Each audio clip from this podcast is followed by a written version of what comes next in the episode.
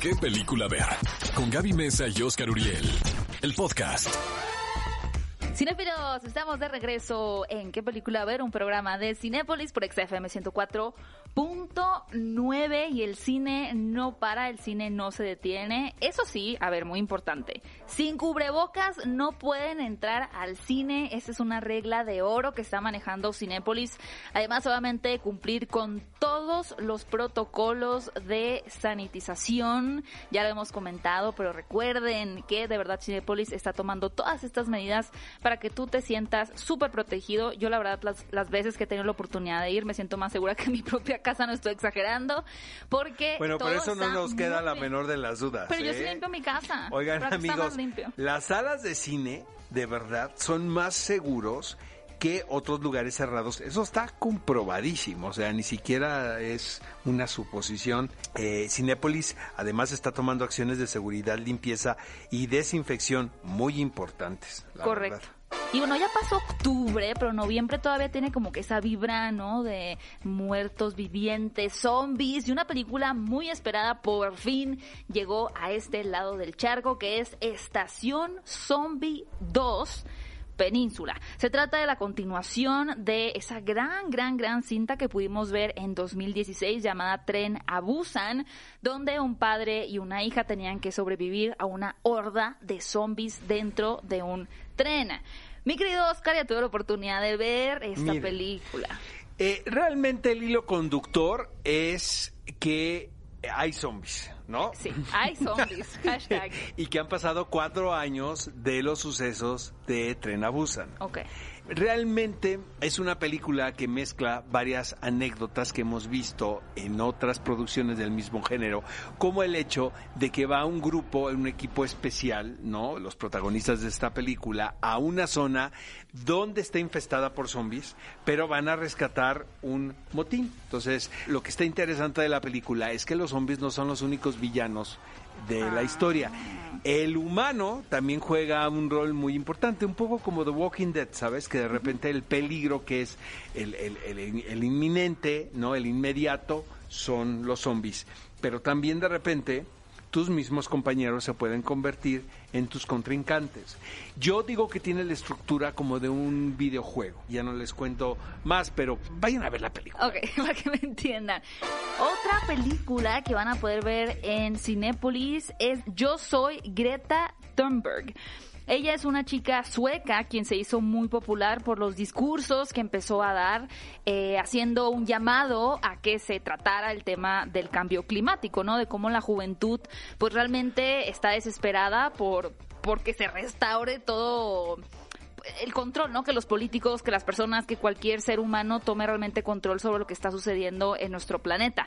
Ahora, realmente ella se ha sido una figura muy controvertida, ¿no? Porque hay aquellas personas quienes la apoyan, mientras que están aquellas otras personas que de entrada no creen en el cambio climático y demás, que piensan que ella es más como una marioneta, ¿no? De, Como. Donald Trump. ¿No? Exactamente, es uno de sus es- es su enemigos es. Donald Trump. Como si estuviéramos en Avengers, ¿sabes? Es su gran... eh, Es Thanos. Thanos. Thanos contra Black Widow, exacto. Miren, yo tuve la oportunidad de ver la película porque formó parte del programa del Festival de Cine de Toronto, también estuvo en Morelia. Eh, Realmente es una producción que ha dado la vuelta en el circuito de festivales. Yo siento que el valor más importante de la película es presentar eh, un retrato que no estábamos acostumbrados a ver de Greta Claro. y que los mismos medios de comunicación la han convertido en esta imponente imagen que representa no Eh, una gran defensora no de, de la naturaleza de nuestro planeta Un documental que vale muchísimo la pena ver en Cinépolis. Amigos, y llega un clásico, porque así lo podemos considerar un clásico contemporáneo. La misma Daniela Michel, antes de presentar a Alejandro González Iñárritu, dice, hay un antes y un después de Amores Perros. Lo que sucede es que el mismo Alejandro explicó que ellos postprodujeron la película como ellos querían mostrarla al público.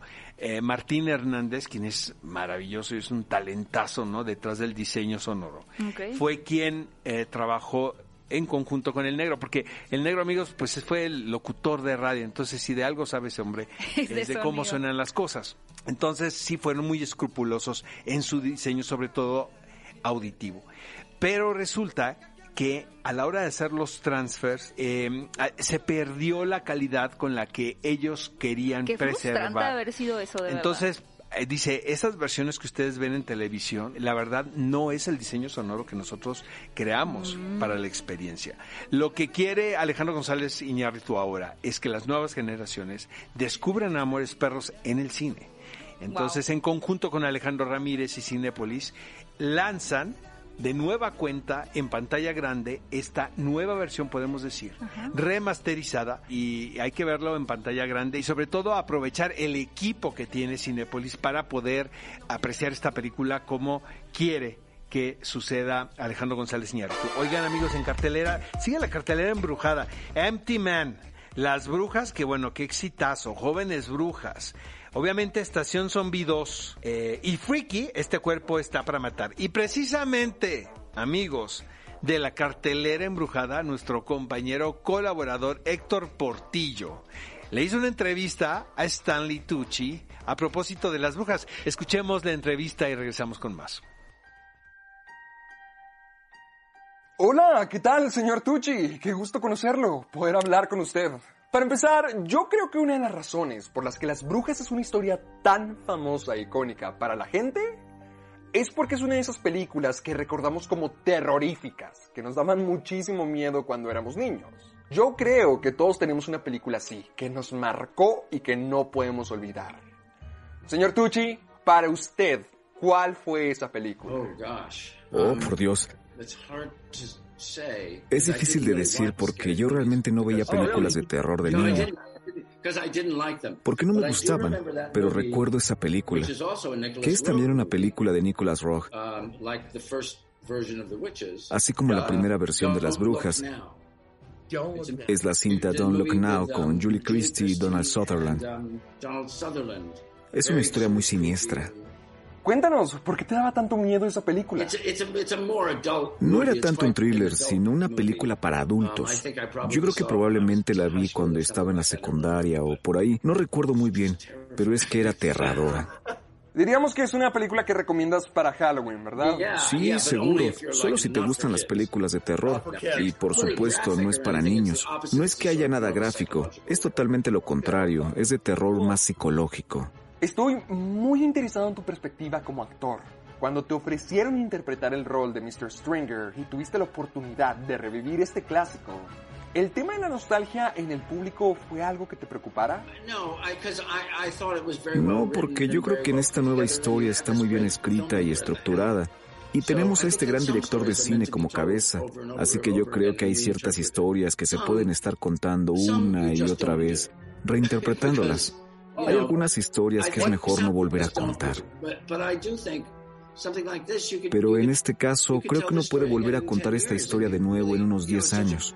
Es una película tan loca que podrías hacerla en otro lugar y su historia se presta a que pueda ser realizable. ¿Y qué nos dices de esas películas que no deberían de volver a hacerse? ¿Algún clásico que ya sea perfecto tal cual es? The Godfather. El padrino y sopa de ganso de los hermanos Marx. Yo creo que en un intento fallido de ayudar a los niños nos hemos vuelto un poco más sobreprotectores cuando se trata de lo que ven. Pero siento que una de las características que hizo el trabajo de Roald Dahl tan especial fue el hecho de que incluyó temas oscuros y se divirtió con ellos. Entonces, ¿tú crees que necesitamos un poco de oscuridad cuando estamos creciendo? Definitivamente la necesitamos. Y es que la oscuridad siempre va a estar a nuestro alrededor. Es parte de nuestras vidas. Así que si queremos asegurarnos de proteger a los niños por completo, algún día se conmocionarán cuando se enfrenten a ella.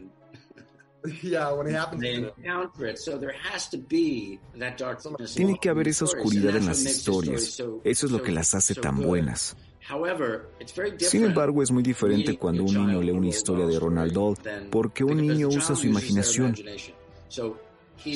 El autor puede estar describiendo a una bruja, pero el niño está imaginándosela de acuerdo a la idea que él tiene. Viéndola en una película es muy diferente. Yo no sé si le mostraría a mi hijo de 5 años esta película porque está muy pequeño, pero sí le leería el libro. Stanley Tucci, fue un placer platicar contigo. Muchísimas, muchísimas gracias por esta entrevista y por tu tiempo. Y siento que Stanley Tucci ya se, se ha especializado en ser este eh, podemos decir, este cartón de eh, ciertas vocaciones. Por ejemplo, en El Diablo Viste la Moda, Sí. que hace al asistente de Miranda Priestley, ¿no? Y ahora también hace a un administrador de hotel que quiere que todo sea perfecto, perfecto. y que nadie se entere de los de desmanes que están ocurriendo, de las ratas que están no habitando la, no los cuartos de ese hotel, ¿no? Para mí me parece un gran actor. Esperemos que han disfrutado ustedes también de esta entrevista. también. Oigan, cinefilos, y también recordarles que ya se encuentra la preventa activa de la nueva película de Makoto Shinkai, es decir, el director que nos trajo grandes películas de anime, animación como Your Name, Kimi no Nawa. La nueva película es El tiempo contigo y se va a estrenar este próximo jueves 12 de noviembre. Así que si ustedes son fanáticos de esta animación, yo les spoileo un poquito que ya pude verla y es increíble, pues vayan apartando sus boletos en Cinépolis. Y también próximamente vamos a tener El Día del Fin del Mundo, esta película protagonizada por Gerard Butler. Que tiene la cual garantía Cinépolis, exactamente amigos. tendrá garantía Cinépolis. Así que vienen muchas cosas buenas, estén pendientes de la cartelera de Cinépolis. Ve a Cinépolis y utiliza el hashtag qué película ver. Escúchanos en vivo todos los sábados a las 10 de la mañana en Exa FM 104.9.